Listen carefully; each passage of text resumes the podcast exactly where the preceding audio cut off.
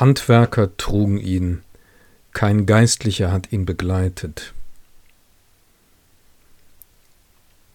Das sind die letzten beiden Sätze aus welchem Buch?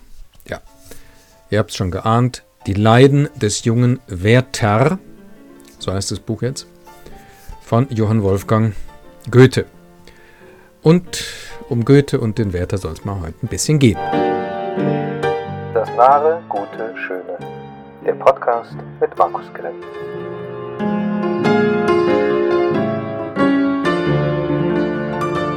Ja, liebe Freundinnen und Freunde des wahren Guten Schön, liebe Schölerinnen und Schöler, so ihr da seid vielleicht, nicht wahr, und ihr zuhört, weil ihr in der Schule den Werther lesen müsst. Was ja bis auf den heutigen Tag einem noch passieren kann oder meistens sogar passiert. Ähm, vielleicht äh, zur Einstimmung in das Ganze hier äh, eine persönliche, ein persönlicher Erfahrungsbericht mit dem Werther. Ähm, damit ihr seht, wie es einem mit dem Buch so gehen kann. Also, ich musste das Ding ja auch in der Schule lesen, logischerweise. Es blieb einem ja nicht erspart. Ähm, also nicht nur, dass ich es lesen musste, man hat es ja dann auch äh, interpretiert, wie man so sagte, und analysiert und alles Mögliche gemacht und hat über Goethe was erfahren und den Hintergrund der Zeitgeschichte und Sturm und Drang, nicht wahr? Es gehört ja zum, zählt ja zum Sturm und Drang und so weiter, alles Mögliche, nicht wahr? Aber ich habe es gehasst. Und zwar so gehasst, dass ich stark vermute, ich meine, ich kann mich nicht mehr wirklich erinnern, das ist ja schon, das ist ja schon 35 Jahre her oder was, ja, länger, äh, dass ich es gar nicht wirklich gelesen habe. Oder dass ich weite Strecken einfach kursorisch drüber gelesen habe.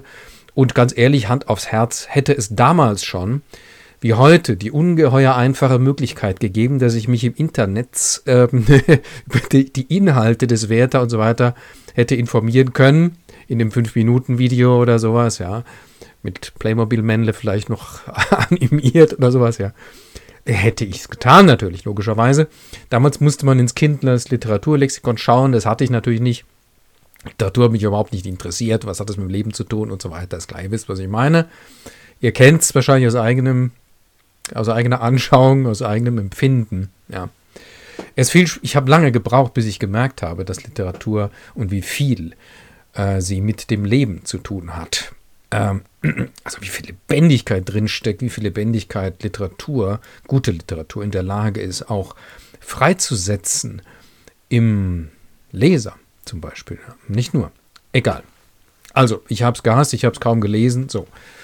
Nun bin ich dann irgendwann mal so in meinem weiteren, in einem meiner weiteren Leben gleichsam, nachdem ich auch Theologe war und so war, äh, bin ich dann Schauspieler geworden und habe äh, vor allen Dingen äh, viele Solostücke gespielt. Ich habe Solostücke adaptiert für, äh, Quatsch, ich habe Bücher, Romane adaptiert als Solostücke für die Bühne und so weiter. Und naja, Solostücke waren also gewissermaßen mein Steckenpferd, neben Ensemblestücken, aber ich habe mich dann eben später auf Solostücke kapriziert und da ist natürlich dann der Werther irgendwann aufgetaucht, nicht wahr? Weil das ist ja, das ist ja wie gemacht als Solostück. Der Werther, um das vielleicht nochmal in Erinnerung zu rufen, ist ja ein Brief Roman, kann man sagen. Das sind im Grunde Briefe, die der titelgebende Mensch namens Werther eben schreibt an verschiedene Leute. Dann gibt es noch einen Herausgeber, der das zusammenfasst, der meldet sich auch hier und da zu Wort, aber im Wesentlichen ist es ein Briefroman. Also im Grunde, ja, das ist eine Soliloquie. Ja, das ist also ein Selbstgespräch, oder was ein Selbstgespräch ist nicht ein Monolog. Also bietet sich das an. Und irgendwann ist es eben aufgetaucht. Vielleicht kam auch die Frage dazu, willst du nicht mal einen Wärter machen für die Werkstattbühne in Würzburg war es damals. Und ich war damals eben auch noch jung genug, es muss schon wahrscheinlich 15, 17 oder so Jahre her sein, dass ich mir zugetraut habe, den Wärter zu machen, obwohl ich damals natürlich auch schon deutlich zu alt war. Der Wärter ist ja ein ganz junger Mensch, im Grunde von Anfang 20. So alt war ja auch Goethe, als er das Buch geschrieben hat, nicht wahr? So in der Gegend und Werther ist auch in diesem Alter. So, so, und dann hatte ich also den Salat und stand vor dem äh, Schlamassel jetzt äh, mit diesem Wärter, den ich total bescheuert fand, was machen zu sollen und frug mich ein ums andere Mal, warum habe ich mich da vorgedrängelt? Äh, ich habe mich nicht vorgedrängelt, warum habe ich mich gemeldet? Ja, warum, warum mache ich das hier? Bin ich verrückt geworden? Es war klar, ich muss damit irgendwas machen, ich muss es kürzen, das ist zu lang und so. Aber was mache ich damit? Was mache ich damit? Ja. Dazu kommt oder kam noch erschwerend, dass ich nicht nur Werther total bescheuert fand, sondern den ganzen Goethe noch gleich mit dazu. Natürlich, ja. Äh, und ich mir aus irgendwelchen Gründen äh, das so zurechtgelegt hatte, dass ich Goethe bescheuert finde und blöd und bürgerlich und überkandidelt und abgehoben und alles Mögliche, nicht wahr? So, so, so, ein, so, ein, so, so ein Früchtchen, was im Grunde sein ganzes Leben nichts geleistet hat, so immer nur Geld hinten und vorne reingesteckt gekriegt hat. Und dann auch, natürlich auch noch hier in Weimar, nicht wahr? Vom Herzog da natürlich auch noch schön bemuttert und so. Also alles gekriegt hat in seinem Leben, überhaupt keine Ahnung hat von Not und so. Schiller hingegen, das war so mein Ideal, nicht wahr? Der hat's wirklich, also der hat das Elend mit Löffeln gefressen, der war sein halbes Leben lang krank und der kommt aus einfachen Verhältnissen und der hat sich überworfen mit seinem Landesherrn, musste fliehen und, äh, und so weiter. Das, also Schiller, nicht wahr? Goethe hingegen, ja, wenn die beiden nebeneinander ist nicht zu fassen. Also Goethe, dieses Würstchen was soll ich mit Goethe? Der kann mir gestohlen bleiben, Goethe, ja. Und dann habe ich auch noch den Fehler gemacht, irgendwann mal Faust äh, zu spielen in einem Ensemblestück, so ein Amateurtheater, so eine Faust-Adaption, die wir gemacht haben. ein unsäglicher Müll, den wir da verzapft haben, aber egal. Und dabei ist mir dann eben jedenfalls immerhin das aufgefallen. Also, natürlich hat der Faust, den wir dann da zusammengeschustert haben, und zwar aus Faust 1 und 2 in einem anderthalb Stunden Stück. das hatte natürlich überhaupt keinen Sinn mehr ergeben, hat sich überhaupt nicht mehr erschlossen, logischerweise, zumal Faust 2 sich ja eh schwer erschließt. Das hat sich überhaupt nicht mehr erschlossen, natürlich. Äh, was meinem Goethe-Bild sehr zu Pass kam. Ich fand Goethe ja sowieso unfähig. Ähm, und dann habe ich eben auch noch festgestellt, dass Goethe nicht mal reimen konnte. Deshalb habe ich besonders erbost. Ich weiß nicht, damals, ich bin immer schon auf Sprache scheinbar irgendwie so fixiert. Und ähm, als ich gemerkt habe, dass Goethe hier äh, Neige, Neige, du Schmerzensreiche und so Geschichten, ja, äh, da im Grunde hessisch, also frankfurterisch, reimt, ja, und auch die letzten Verse, das Unvergleichliche, das ewig, äh, das ewig weibliche zieht uns ineinander, das Unvergleichliche, hier Ereignis, äh, alles Vergänglich ist nur ein Gleichnis, ja, Ereignis und Gleichnisreim und so. Wer das macht, der ist natürlich sofort für mich gestorben. Das, das kannst du vergessen, ja. Erst viel später ist mir dann gekommen, es gab ja gar keine hochdeutsche Sprache damals, keine Standardsprache, ja. Also hat er logischerweise eher frankfurterisch gereimt, ja. Und im Übrigen in Sachsen, Sachsen hat, Sächsisch hat ja damals eher sogar den Charakter der Hochsprache, der literarischen Sprache logischerweise, weil die ja in Weimar da saß, wobei, nicht wahr? Das ist ja im Grunde, ist das jetzt Thüringen oder ist es Sachsen? Ich weiß es gerade, ich weiß, ich weiß gerade gar nicht, was ist denn das eigentlich? Ich habe keine Ahnung. Jedenfalls ist es natürlich auch sächsisch, nicht wahr? Gleichnis und Ereignis und so. Logisch hat er so gereimt, ja. Wieso hätte er anders reimen sollen? Gleichnis, Ereignis. Ja, niemand hat ja so gesprochen, da wo er verkehrt ist. Klammer zu. Ne? Äh, aber damals jedenfalls, ja, fand ich das alles so dermaßen unterirdisch, dass ich diesen Goethe, den halte ich, ich für komplett, also die überschätzte Figur der ganzen Weltliteratur überhaupt, ja und so weiter und so weiter. So, jetzt kommen wir wieder zum Wärter. Jetzt habe ich also den Wärter da vor der Nase und muss jetzt irgendwas mit diesem Wärter da machen. Ja. Und ich habe mir vorgenommen, pass auf, lieber Goethe, du elender Hanswurst. Gerade noch in diesem Wärter, ne, der ja so dermaßen nah an der Autobiografie, an der Biografie ist, also der Goethes Biografie ist, der so sehr viel autobiografisches natürlich hat, da kommen wir gleich nochmal drauf, so zumindest am Rande. Ähm, also, weil Goethe auch damals verliebt war in ein junges Mädchen und die hieß zufälligerweise auch Lotte, wie die Lotte im Buch auch heißt und so weiter. Die war, ja. Und war auch ganz schrecklich für ihn und so weiter. Und natürlich. So, aber Goethe hat sich, bringt sich am Ende natürlich nicht um. Werther hingegen schon. Jetzt habe ich gespoilert, ja. Werther bringt sich um, nicht was gespoilert. Das macht der Verfasser, ne, der Herausgeber macht es im Grunde ja selber. Kommen wir gleich noch zu. Bringt sich um, ja. Also Goethe, der ist einfach natürlich nicht fertig, bringt sich selber umzubringen. Klar, logisch, ich bin ja Goethe, ich bringe mich doch nicht um. Lässt also jetzt seine arme literarische Figur namens Werther sich statt seiner umbringen, ja, und damit ist das Problem für ihn gelöst. Das fand ich alles so dermaßen schofel, ja. So ein therapeutisches Schreiben ist ja grauenvoll. Und das wollte ich dem Goethe heimzahlen, in einer Adaption des Werther, wo ich eine Rahmenhandlung irgendwie baue und Goethe da voll eins äh, reinfahre und eben genauso Sachen thematisiere wie, ja, super, der, der arme Wert, oder vielleicht Werther sogar sprechen lasse, ja, ich darf mich hier umbringen, damit du Goethe weiterleben kannst. Vielen herzlichen Dank und so, so Sachen wollte ich da irgendwie machen. Also Verfremdungseffekte und Brechungen und so, alles mögliche. Haha, mit diesem Elan und diesem Ehrgeiz, ja, jetzt zeige ich dem Goethe mal, wo der Hammer hängt, ja. Ähm, und dem Publikum auch, was ich von dem Goethe da halte äh, habe ich den Wert in die Hand genommen. Und das war irgendwie eine interessante Kombination wahrscheinlich. Also dieser Antritt, mit dem ich dahin an dieses Werk gegangen bin, ja, neben das, ha, mit dem Vorsatz, es irgendwie zu verwursten. So. Ja, und dann habe ich es gelesen. Da war ich gezwungen, es zu lesen, um zu wissen, was ich kürzen kann. Und langer Rede, kurzer Sinn. Ich, ähm, ich wurde von dem Werk, äh, wie soll ich sagen, also ähm, rechts überholt oder es hat mich auf dem linken Fuß erwischt oder keine Ahnung. Mir war jedenfalls binnen kurzem völlig klar, dass ich es hiermit leider mit einer genialen Schöpfung zu tun habe, von einem leider vermutlich doch genialen Autor. Es hilft nichts. Als mir das klar wurde, war das tatsächlich erst irgendwie ernüchternd und irgendwie erschütternd. Ich dachte, das darf doch nicht wahr sein. Goethe ist doch ein Hans Wurst, oder ist es doch nicht? Ja, so ist es, ja. Und das im Grunde genommen, der, der Druck, mich damit beschäftigen zu müssen, also das an mich ranlassen zu müssen, ich musste das ja vom Blick des Schauspielers im Grunde genommen äh, nehmen. Also ich musste es ja, und wenn ich sowas spielen will, dann muss ich es ernst nehmen. Es geht nicht. Ich muss, als Schauspieler musst du deine Figuren ernst nehmen. Ja.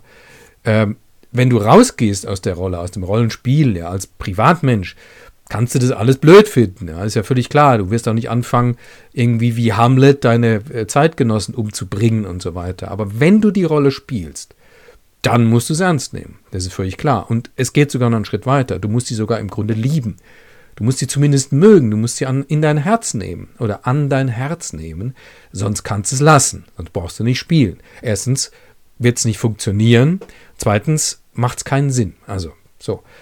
Und unter dem Gesichtspunkt betrachtet, den Werther zu lesen, hat mich leider von der Figur und von dem, äh, von dem Buch überzeugt. Ich kann es nicht anders sagen. Ja. Natürlich als Privatmensch, ja, ist klar, sitze ich davor und denke mir, mein Gott, äh, ich werde mich, würd mich nicht umbringen. Und wenn jemand auf die Idee käme, würde ich ihm davon abraten, logischerweise, und alles versuchen und so weiter. Ich, und natürlich sehe ich, dass dieser Werther irgendwie auf dem falschen Dampfer die ganze Zeit unterwegs ist. Aber was hilft's? Ja, jeder von uns ist mal hier und da auf dem falschen Dampfer unterwegs. Nicht unbedingt immer mit so dramatischen Konsequenzen, freilich. Aber wir sind doch alle auf dem falschen Dampfer unterwegs. Was soll's, ja? Das ist ja das, was uns als Menschen hier gerade irgendwie ausmacht, ja. So.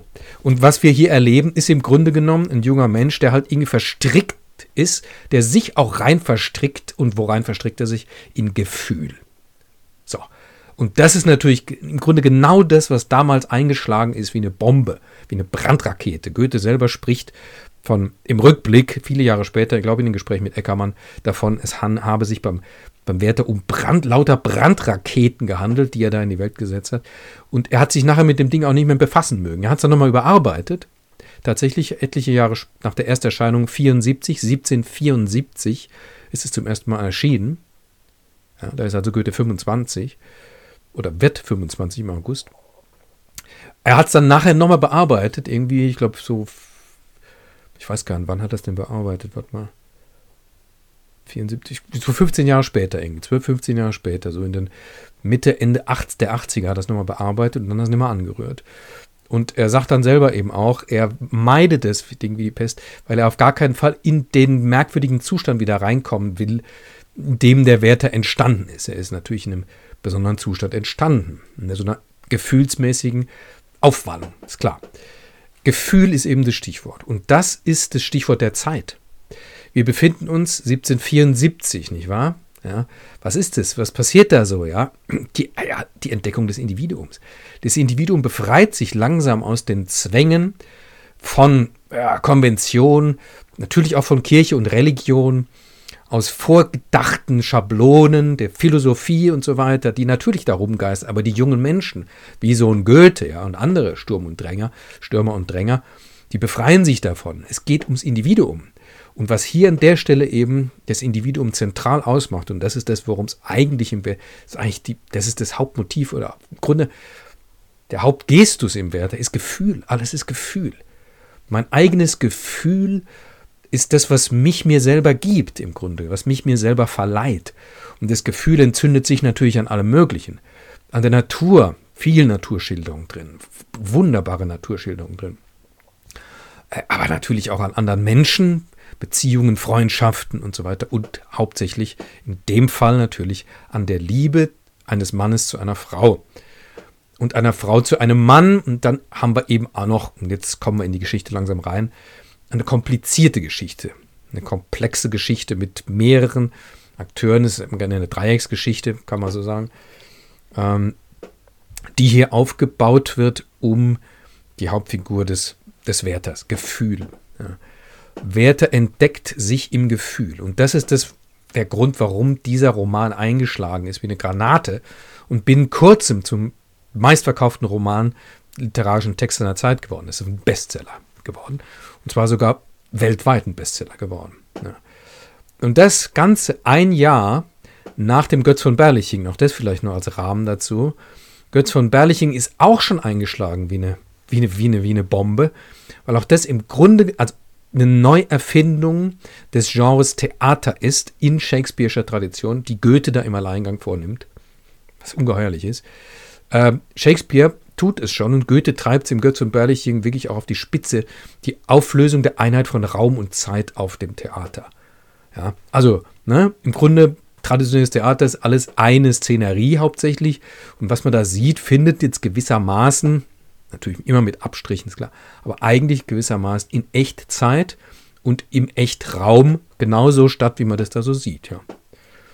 Götz und treibt es so dermaßen auf die Spitze, dass es Sprünge gibt in der Zeit und im Raum, wo man plötzlich in einer ganz anderen Szenerie ist, für nur einen Satz manchmal und dann springt man wieder woanders hin und so weiter.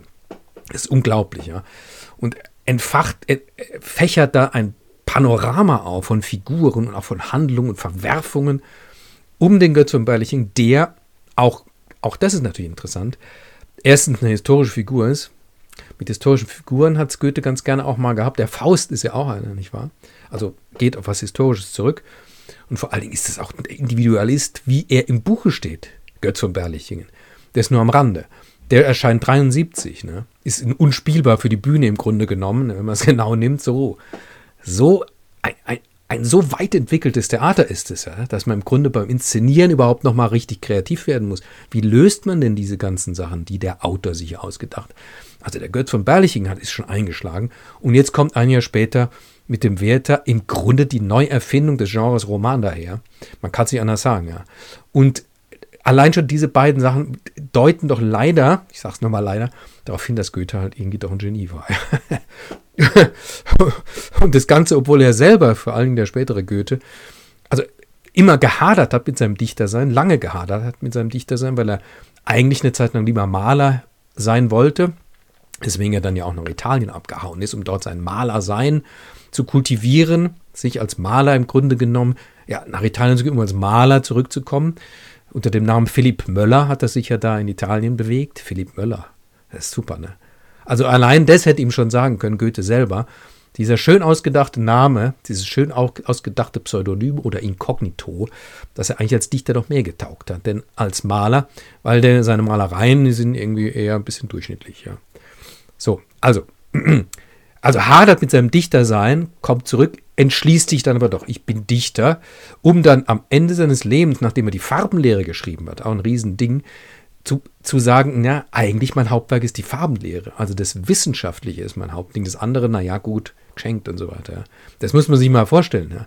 Und setzt in seiner Jugend, in seinem frühen Erwachsenenalter zwei so Dinger in die Welt. Ja. Wie den Götz und den Werther, um den es jetzt gehen soll. Werther ist also erschienen 74, 1774 zum ersten Mal. Ähm, und ist geschrieben innerhalb kurz davor, in den Jahren davor, 72, 73, worum, und zwar innerhalb von sechs Wochen. Es ist einfach in einem Rutsch durchgeschrieben. Ähm, zuvor ist Goethe, der ist ja Jurist, der ist studierter Jurist, war kurz zuvor in Straßburg, bis kurz zuvor eben ähm, hat da seinen Abschluss gemacht, sein, ja, seine Doktorarbeit versucht zu machen, das hat nicht ganz geklappt. so weiter, weil er halt, ja, er war kein Jurist. Also er war natürlich Jurist, aber er war alles Mögliche. Er hat ja alles Mögliche dann studiert, reingeschaut in die Naturwissenschaft, Literatur, Religion, Philosophie, alles im Grunde. Hat den interessiert, ja. Ähm, Jura, na gut, das hat er eben gemacht. Sein Vater war ja auch Jurist. Ist er zurückgekommen nach Frankfurt, äh, nach Hause und äh, hat dann äh, auch eine Kanzlei angemeldet, war dann Anwalt, hat wohl ein, zwei Fälle, Fällchen irgendwie so gehabt. Ja, aber alles, was Goethe so als Anwalt unternimmt, atmet, äh, dass ihn das nicht interessiert hat oder dass er das halt nicht wirklich mit voller Kraft gemacht hat. Ja. Ähm, so. Und äh, dann, um seine Ausbildung, die ja eigentlich, sein Studium ist abgeschlossen, aber um praktisch gewissermaßen noch Erkenntnis zu erwerben, geht Goethe dann äh, von Frankfurt nach Wetzlar, wo sich das Reichskammergericht befindet. Das ist also die höchste gerichtliche Instanz im Heiligen Römischen Reich Deutscher Nation um da eben ne, Expertise zu sammeln. Und da nun lernt er ein Mädel kennen, Charlotte Buff heißt die. Die ist nochmal ein, zwei Jahre jünger als er. Ich glaube, sie ist 19 oder was und er ist 21. So. Sie ist aber schon seit drei, vier Jahren sogar verlobt mit einem jungen, was heißt jungen Mann, der ist sogar nochmal zehn Jahre älter als sie, namens Kästner. So. Goethe verliebt sich in Charlotte Buff sie sich vielleicht auch in ihn oder nicht oder so, man weiß nicht so genau. Und dann gibt es aber diesen Kästner und den mag Goethe eigentlich auch. Das ist auch ein sympathischer Typ. Klammer auf, die, Spe die, die sind dann, also die äh, Lotte und Kästner und Goethe sind nachher auch noch weiter in brieflichem Kontakt. Also die bleiben freundschaftlich verbunden. Klammer zu. Ähm, und das ist das Dilemma im Grunde genommen. Ne? Und irgendwann geht Goethe halt von Wetzlar wieder weg. Alles ungelöst, alles schrecklich, Verzweiflung und Gefühlsaufwallung und so weiter. Äh, noch eine kleine Anmerkung, nochmal Klammer auf, zu, dieser, zu dem, was ich gerade gesagt habe, dass die freundschaftlich verbunden bleiben, mit Unterbrechung. Denn als der Wärter rauskommt und äh, Lotte, Kästner, also jetzt Kästner und ihr Mann, das Ding in die Hände kriegen und sehen, dass das zum Teil wörtlich, ja, es ist ja ein Briefroman der Werther, wörtlich mit Briefen übereinstimmt, die zwar tatsächlich zwischen Goethe und so weiter und den beiden hin und her gewandert sind, da ist denen erstmal die Kinnlade runtergefallen und haben sich gefragt, was machst du hier, Goethe, nicht wahr? Oder ihn gefragt, was ist das? Und da gab es eine erhebliche Störung. Goethe musste dann irgendwie versuchen, die Scharte auszuwetzen. Das ist ihm auch gelungen. So, Klammer wieder, Klammer zu. Ähm, so, Goethe geht also wieder weg von Wetzlar, alles aufgewühlt. Er lernt ein anderes Mädel kennen. Ähm, wieder alles aufgewühlt. Die ist aber schon verheiratet sogar. Das ist Wahnsinn. Ne? Und in dem Moment, in dieser Situation, erfährt er nun, dass ein alter Studienkollege, was ist ein alter Studien, ein Studienkollege von ihm, äh, der bereits wohl in Straßburg, den er in Straßburg, glaube ich, schon kennengelernt hat, der jedenfalls auch in Wetzlar war, namens Jerusalem, dass der sich umgebracht hat, wegen einer Frau. Unglückliche Liebesgeschichte. Und das ist das auslösende Momentum für Goethe, sich hinzusetzen und den ganzen Schlamassel, den er da jetzt die letzten ein, zwei Jahre erlebt hat, mit Charlotte Buff und dem Kästner und dem Weggang von Wetzlar und dann das nächste Mädel, was auch verheiratet ist und so weiter, da runterzuschreiben innerhalb von sechs Wochen. Vorsicht. Obwohl das jetzt so klingt, nicht wahr? Einfach runter. Das ist eine hoch, hochgradig komponierte Angelegenheit, natürlich, ja. Ähm, und natürlich verwendet er tatsächlich auch eigene Briefe oder Thematiken aus den eigenen Briefen, aber das ist alles natürlich metamorphosiert, ja. Also äh, das ist nicht einfach hier äh, den eigenen Briefwechsel veröffentlicht und dann einen schönen Rahmen drum gebastelt. Also, nee, nee. Das ist eine hochgradig artifizielle Angelegenheit. Und der Autor wusste offenbar ziemlich genau, was er da macht. Jetzt ist es natürlich so, dass nach für heutigen Geschmack es sein kann, und wahrscheinlich auch so ist, dass vieles zu lang ist. Ja, wir sind es ja gar nicht mehr gewöhnt, lang, über lange Strecken irgendwas zu lesen und uns in etwas, ja, man kann es fast so nennen, hineinzulesen, hineinzuleben, hineinzulesen. Das, ja, das ist uns ja irgendwie fremd, das muss irgendwie schnell gehen. Und einem solchen Leser wie uns heute, also wie wir heute sind, äh, wird vieles möglicherweise zu lange mich vorkommen, aber es, ich kann nur sagen, man möge sich darauf einlassen. Wirklich. Ich möchte jetzt mal ein paar Sachen einfach daraus le äh, lesen, um Gespür zu geben dafür, wie, ähm, ja, wie revolutionär auch im Grunde schon die Sprache ist. Ja. Die Sprache und das Thema ist. Ja. Also gerade die, schauen wir einfach mal rein. Machen wir nicht zu viele Worte. Ähm, so. Übrigens, ne? Wie gesagt, es gibt ja einen Herausgeber, der die Briefe herausgibt, wie der Name so sagt, und sie sortiert. Ja. Das sagt er aber erst ganz am Ende. Er kommt erst ziemlich am Ende zu Wort. Da sagt dann der Herausgeber, ich würde mir gerne wün wünschen, dass jetzt auch vom, vom Rest von Werthers Leben, ja, dass da auch die Briefe so lückenlos dokumentieren würden, was er macht, aber das ist leider nicht der Fall. Ich muss deswegen hier eingreifen und muss selber mal ein bisschen erzählen. Da kommt dann ein erzählendes Moment herein des Herausgebers, der tatsächlich sich auch dann wörtlich meldet. Am Anfang haben wir der Sache vorangestellt, aber auch was Herausgeberhaftes, was man noch gar nicht erstmal richtig zuordnen kann. Aber man merkt, es muss der Herausgeber sein, der fiktive Herausgeber sein, der sagt, was ich, der Herausgeber, von der Geschichte des armen Werther nur habe auffinden können, habe ich mit Fleiß gesammelt und lege es euch, den Lesern, hier vor und weiß, dass ihr mir's danken werdet. Ihr könnt seinem Geiste und seinem Charakter eure Bewunderung und Liebe, seinem Schicksal eure Tränen nicht versagen. Und du gute Seele, die du eben den Drang fühlst wie er, schöpfe Trost aus seinem Leiden und lass das Büchlein deinen Freund sein, wenn du aus Geschick oder eigener Schuld keinen Nähern finden kannst. Allein das ist natürlich schon der Hammer. Also wenn man diesen Einstieg ernst nimmt, ein Buch, das mir vom Herausgeber als Freund empfohlen wird, falls ich keinen anderen finde gerade oder habe, ja, warum auch immer. Nimm dieses Buch zu deinem Freund, wenn es dir ähnlich geht. Ja. Das ist der zweite Abschnitt. Der erste sagt, ich habe von Werther, dem armen Kerl, versucht zu sammeln, was ich finden konnte. Das lege ich euch jetzt hier vor. Ja. Und ihr werdet dem Ganzen weder Bewunderung noch Liebe noch Tränen versagen können, prophezeit der Herausgeber. Also überlegt euch das mal, was das für ein genialer schriftstellerischer Kniff ist. Obwohl ja noch nichts gespoilert ist, ja. Man weiß nur, jetzt irgendwas Tragisches kommt. Da. Es wird irgendwie unschön für den armen Wärter, ja.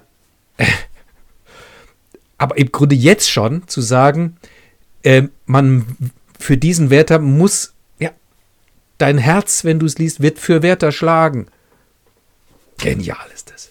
Ich finde das unglaublich genial, weil das Herz schlägt am Ende da wirklich für Wärter. Das ist ja bei mir, das ist ja meine Geschichte, ja. Ich konnte mich dem auch nicht entziehen. Nicht zu fassen.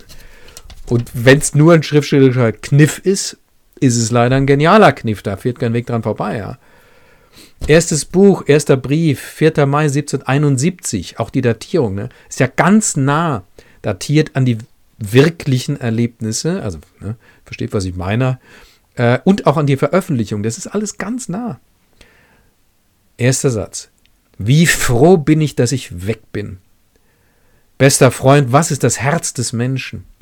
Dich zu verlassen, den ich so liebe, von dem ich unzertrennlich war, und froh zu sein.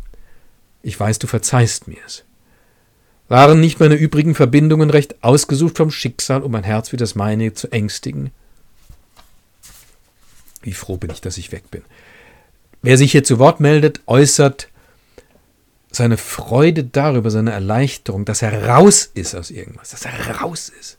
Das ist natürlich auch ein, der, ein Wertergestus. Raus sein, frei sein, weg sein aus den ganzen gesellschaftlichen Zwängen, die kommen ja auch ständig vor gesellschaftliche Zwänge, dann muss er arbeiten, dann gibt es einen Gesandten, mit dem er zusammenarbeiten muss, verträgt sich nicht mit dem.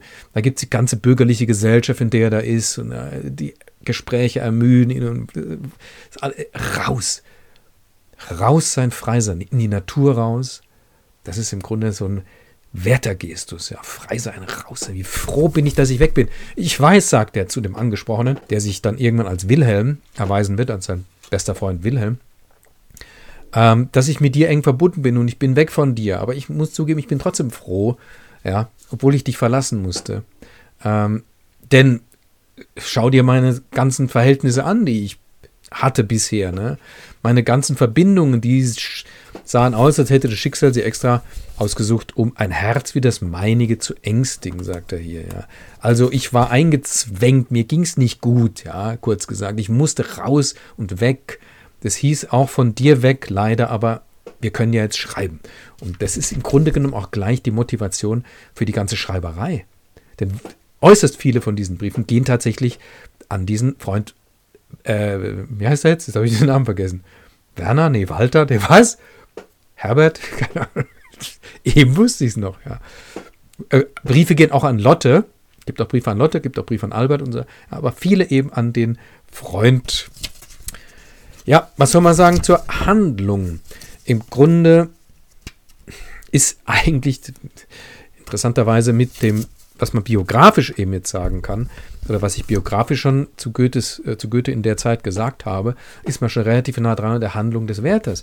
Also Werther äh, geht weg ja, von seiner Heimat. Er wird dann später auch nochmal zurückkehren dahin. Geht weg, ist fort in andere Gesellschaft, äh, arbeitet da auch. Es wird ihm auch da nicht gut gehen. Und da lernt er nun bei irgendeiner Feier auf dem Lande, so auf dem, äh, eben Lotte kennen, die viele kleine Geschwister hat und so weiter. Und vom ersten, ist eine Liebe auf den ersten Blick, er findet die einfach klasse. Er findet die bezaubernd, aber eben auch intelligent und klug und schön und ja, das ist eine Frau, ja, oder ein Mensch, wie man ihn sich wünscht, mit allen Qualitäten, ja. Ähm, auch fein im Umgang mit anderen und höflich und freundlich und, und so weiter und so weiter, ja, gebildet.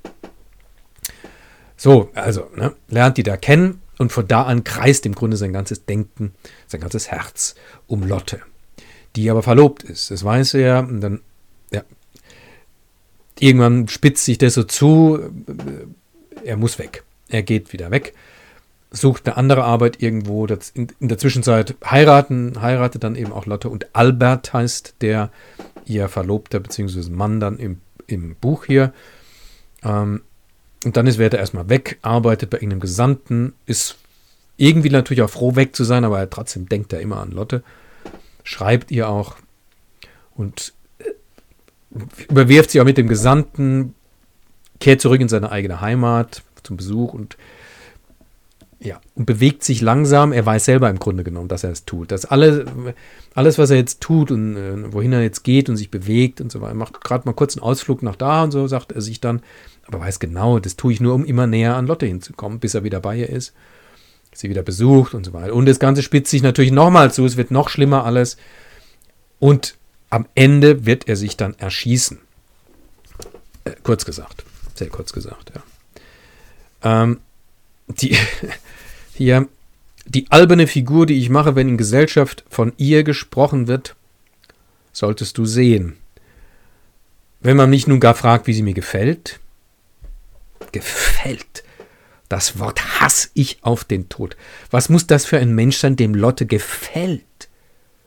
Dem sie nicht alle Sinne, alle Empfindungen ausfüllt, gefällt. Neulich fragte mich einer, wie mir Ossian gefiele. Auch das, ne? Die Aufwallung des Gefühls, die für einen Schauspieler natürlich, natürlich herrlich ist, ja, wenn man das wirklich dann ausspielen kann auch und reingehen kann in diese Gefühle. Ein Schritt weiter oder zwei Schritte weiter, schauen wir mal noch auf Albert. Gewiss, Albert ist der beste Mensch unter dem Himmel. Ich habe gestern eine wunderbare Szene mit ihm gehabt. Wunderbar, sollte man dazu sagen. Äh, heißt nicht unbedingt so viel wie äh, merveilleux oder äh, marvelous oder so. Also wundervoll, sondern eher auch wundersam. Auch so ein bisschen eine rätselhaft Wunder, ne? wunderlich. So die Richtung. Ähm, Szene mit ihm gehabt. Ich kam zu ihm, um Abschied von ihm zu nehmen, denn mich wandelte die Lust dann ins Gebirge zu reiten, von woher ich dir jetzt auch schreibe. Und äh, wie ich in der Stube auf und ab gehe, fallen mir seine Pistolen in die Augen. Äh, borge mir die Pistolen, sagte ich, zu meiner Reise. Meinetwegen, sagte er, wenn du dir die Mühe nehmen willst, sie zu laden, bei mir hängen sie nur pro forma. Hört ihr das? Diesen Ton, diesen Gesprächston, ja? Das ist einfach Gesprächston. Ich nahm eine herunter und er fuhr fort. Seit mir meine Vorsicht einen so unartigen Streich gespielt hat, mag ich mit dem Zeug nichts mehr zu tun haben. Ich war neugierig, die Geschichte zu wissen. Ich hielt mich, erzählte er wohl, ein Vierteljahr auf dem Lande bei einem Freunde auf, hatte ein paar Terzerolen ungeladen und schlief ruhig. Einmal an einem regnlichen Nachmittage, da ich müßig sitze, weiß ich nicht, wie mir einfällt, wir könnten überfallen werden, wir könnten die Terzerolen nötig haben und könnten, ja, du weißt ja, wie das ist.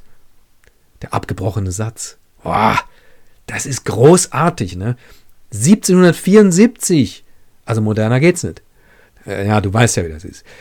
Ich gab sie dem Bedienten, sie zu putzen und zu laden, und der dahlt mit den Mädchen. Er will, will sie erschrecken, und Gott weiß wie. Das Gewehr geht los, da der Ladstock noch drin steckt und schießt den Ladstock einem Mädchen zur Maus heraus an der rechten Hand und zerschlägt ihr den Daumen.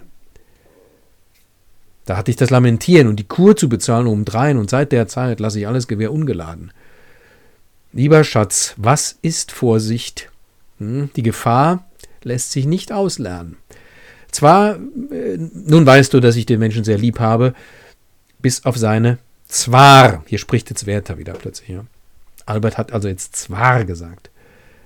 Denn versteht sich nicht von selber, dass jeder allgemeine Satz Ausnahmen leidet. Und bei diesem Anlass kam er dann sehr tief in Text.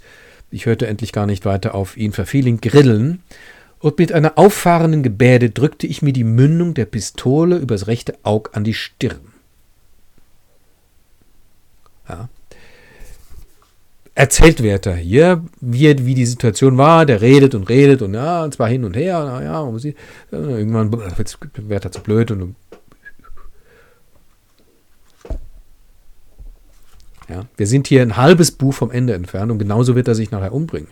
Über dem rechten Auge wird er sich in den Kopf schießen. Pfui, sagte Albert, indem er mir die Pistole herabzog. Was soll das? Sie ist doch nicht geladen, sagte ich. Und auch so, was soll's, versetzte er ungeduldig. Ich kann mir nicht vorstellen, wie ein Mensch so töricht sein kann, sich zu erschießen. Der bloße Gedanke erregt mir Widerwillen, sagt Albert zu Werther. Dass ihr Menschen, rief ich aus, um von einer Sache zu reden, gleich sprechen müsst, das ist töricht. Das ist klug, das ist gut, das ist bös. Was will das alles heißen? Habt ihr deswegen die inneren Verhältnisse einer Handlung erforscht? Wisst ihr mit Bestimmtheit die Ursachen zu entwickeln, warum sie geschah, warum sie geschehen musste? Hättet ihr das, ihr würdet nicht so eilfertig mit euren Urteilen sein. Du wirst mir zugeben, sagte Albert, dass gewisse Handlungen lasterhaft bleiben. Sie mögen geschehen, aus welchen Beweggründe sie wollen. Ich zuckte die Achseln und gab's ihm zu. Doch, mein Lieber, fuhr ich fort, finden sich auch hier einige Ausnahmen. Es ist wahr, der Diebstahl ist ein Laster. Aber der Mensch, der, um sich und die Seinigen vom gegenwärtigen Hungertode zu erretten, auf Raub ausgeht, verdient der Mitleiden oder Strafe? Wer hebt den ersten Stein auf gegen den Ehemann, der im gerechten Zorn sein untreues Weib und ihre nichtswürdigen Verführer aufopfert? Hm, gegen das Mädchen, das in einer wonnevollen Stunde sich in den unaufhaltsamen Freuden der Liebe verliert? Unsere Gesetze selbst diese kaltblütigen Pedanten, lassen sich rühren und halten ihre Strafe zurück. Das ist ganz was anderes, versetzte Albert, weil ein Mensch denn seine Leidenschaften hinreißt, alle Besinnungskraft verliert und als ein Trunkener, als ein, als ein Wahnsinniger angesehen wird. Ach, ihr vernünftigen Leute, rief ich lächelnd aus, Leidenschaft, Trunkenheit, Wahnsinn, Ihr steht so gelassen, so ohne Teilnehmung da, ihr sittlichen Menschen, scheltet den Trinker, verabscheut den Unsinnigen, geht vorbei wie der Priester und dankt Gott wie der Pharisäer, dass er euch nicht gemacht hat wie einen von diesen. Ich bin mehr als einmal trunken gewesen. Meine Leidenschaften waren nie weit vom Wahnsinn, und beides reut mich nicht, denn ich habe in einem Maße begreifen lernen, wie man alle außerordentlichen Menschen, die etwas Großes, etwas unmöglich Scheinendes wirkten, von jeher für Trunkene und Wahnsinnige ausschreien musste. Das ist natürlich eine fabelhafte Szene. Und es ist völlig klar, ne, hier sieht man, wie viel Goethe sich gedacht hat, wie viel vorwegnimmt. Er nimmt im Grunde den ganzen Selbstmord vorweg.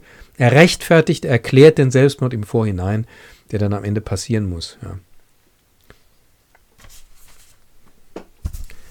Springen wir mal tatsächlich ans Ende.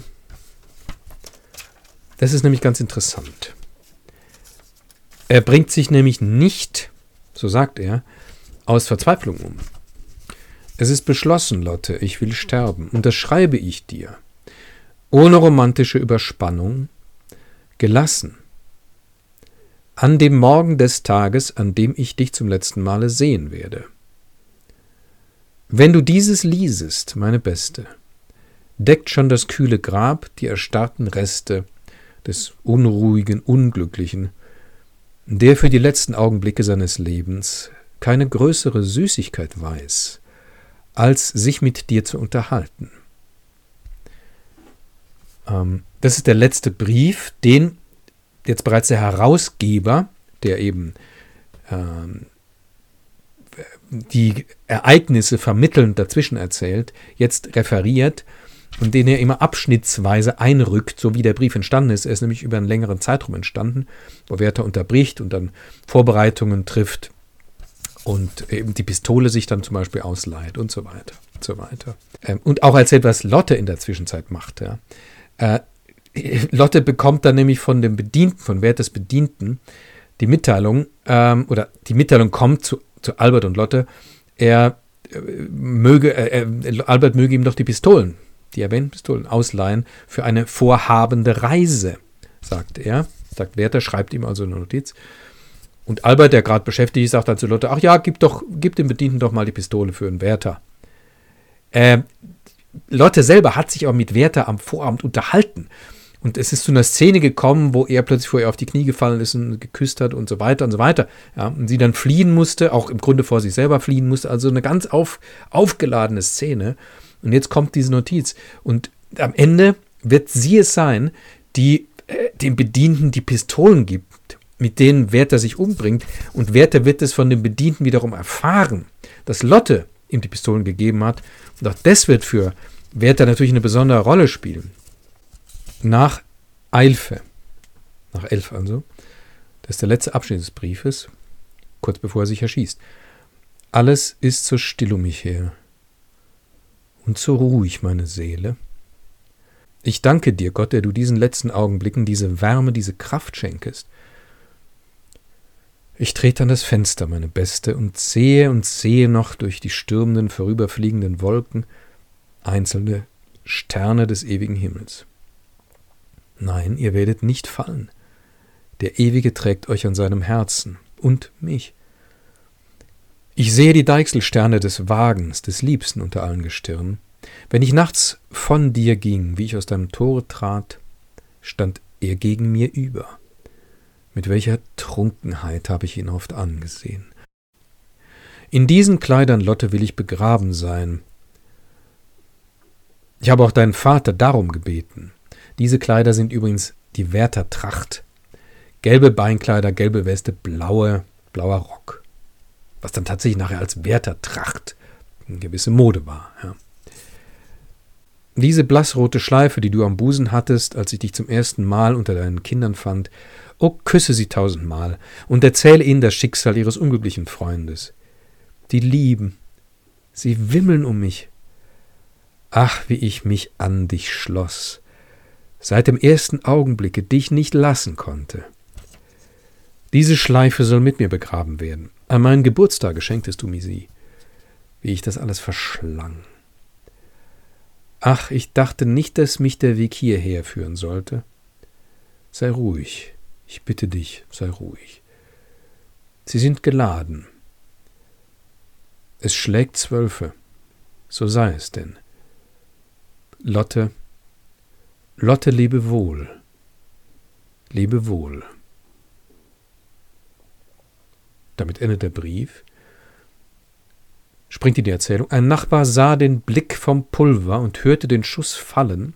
Da aber alles stille blieb, achtete er nicht weiter darauf. Später findet man ihn dann. Er lebt noch, er röchelt. Ähm, man kann nichts mehr für ihn tun, man legt ihn aufs Bett und es kommt dann eben der Amtmann, Lottes Vater, mit dem auch ein ganz inniges Verhältnis besteht. Ähm, Lotte wird ohnmächtig, wie sie es erfährt. Albert kommt ganz bestürzt an und das ist alles ganz fürchterlich natürlich. Der stirbt er dann eben ein paar Stunden später und wird auf den Friedhof gebracht.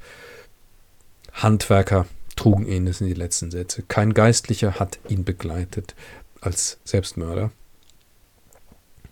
So, damit endet im Grunde dieses, dieser Gefühlsgestus, ja, irgendwie auf eine Art folgerichtig, in der absoluten, ja, in so einer Überhöhung im Grunde, Selbstüberhöhung des Gefühls, dass am Ende es sich selber zerstört. Ja. Trotzdem, äh, das ist ja das Merkwürdige oder eben das Genialische dran. Man kann es nicht verurteilen. Nicht wirklich verurteilen. Man kann es irgendwie nachvollziehen. Auch wenn man gleichzeitig weiß, dass es überkandidelt und es müsste gar nicht sein. Trotzdem, die Figur ist so stimmig, sie, sie spricht die ganze Zeit. So stimmig, wenn auch, ne? Ist klar. Albert ist ja auch eine, in diesem, gerade in diesem Dialog, ist ja auch eine Stimme der Vernunft, die der Leser ja den Tag legt zum Beispiel und sagen kann, ja, ja, was soll der Blödsinn hier und so weiter. Ja, ähm, Selbstmord, das ist, das ist ja ein grauenvoller Gedanke. Lasst es doch sein, damit spielt man doch nicht, das ist doch, das ist doch Blödsinn. Und so weiter, natürlich, ne? Ähm, und trotzdem, wenn er das tut, was willst du machen? Wenn jemand äh, zu dem Punkt kommt, natürlich muss man alles tun, um ihn davon abzuhalten, aber wenn er es am Ende tut, was willst du ja, dann ist es seine freie Entscheidung irgendwie gewesen oder auch seine unfreie, aber jedenfalls seine Entscheidung.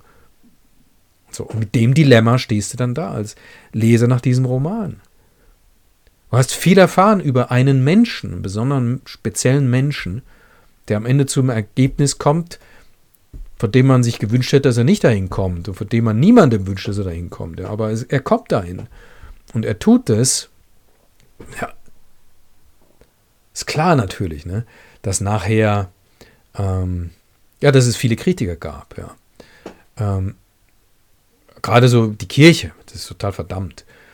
Und es gab auch Nachahmer, wenngleich es nicht so viele waren. Das ist auch so ein Halbgerücht, dass da irgendwie scharenweise sich dann junge Menschen umgebracht hätten, so nach dem Vorbild des Werthers. Äh, es gab wohl ein paar Suizide, wenngleich jetzt nicht Hunderte oder so, ja. Ein paar gab's. Und ein eben, der besonders, der Goethe besonders äh, nahe gegangen ist, eine Freundin von ihm hat sich umgebracht, ein paar Jahre nach dem Werther, und sie hat, so wurde es Goethe zumindest äh, zugetragen, den Werther bei sich gehabt. Ähm, das war wohl der Auslöser auch dafür, den Werther nochmal zu überarbeiten und äh, den Entschluss zum Selbstmord ein bisschen weniger äh, sympathisch zu gestalten wenngleich er das nicht wirklich ist. Ja. Es ist nur eine innere Konsequenz dessen, was dieser Mensch da, dieser Wert da eben äh, ist und denkt und tut. Ja. So. Kann einem sowas Trost spenden, wie am Anfang es ja heißt, oder äh, ein Freund sein? Ja, auf eine Art schon. Ne? Und ich muss zugeben, es ist auch mir eine Art Freund geworden das heißt nämlich nicht, dass ich dann am Ende zum selben Ergebnis komme, ja, wie Werther, ja, und, oder das gut finden werde, ja. Aber es führt vor, was menschlich geschehen kann. Ähm, und auch irgendwie was schicksalhaft geschehen kann, ja. Da kommen drei Menschen zusammen, ja. Äh, und da entwickeln sich Dinge, die laufen ab. Ja. Da steckt jede Menge Schicksal auch drin und da steckt natürlich auch Freiheit drin. Das ist eine absolute Leseempfehlung, auch für Menschen, die es schon gelesen haben, hm, das nochmal zu lesen. Und auch gerade eben mit dem Blick zu lesen, den ich versucht habe, so ein bisschen anzuregen. Also Alltagssprache, ja, der Gefühlsgestus, der da drin steckt, ja. Dieses, ähm, dieses äußerst, ja, in diesen Menschen hineingeraten und mit hineingenommen werden, ja in diese ganzen Zustände und ja, auch mal als Leser hin und her geworfen zu werden zwischen all dem, was man da so liest und was sich da auftut. Ja. Ja, das reicht jetzt mal für heute. Es ist, glaube ich, schon viel zu lang. Wir werden uns äh, wiederhören und sehen im nächsten Jahr. Zehnt, Jahrhundert, Jahrtausend, nein, im nächsten Jahr schon, 2022, das ist hier der letzte Podcast. Äh, in diesem Jahr.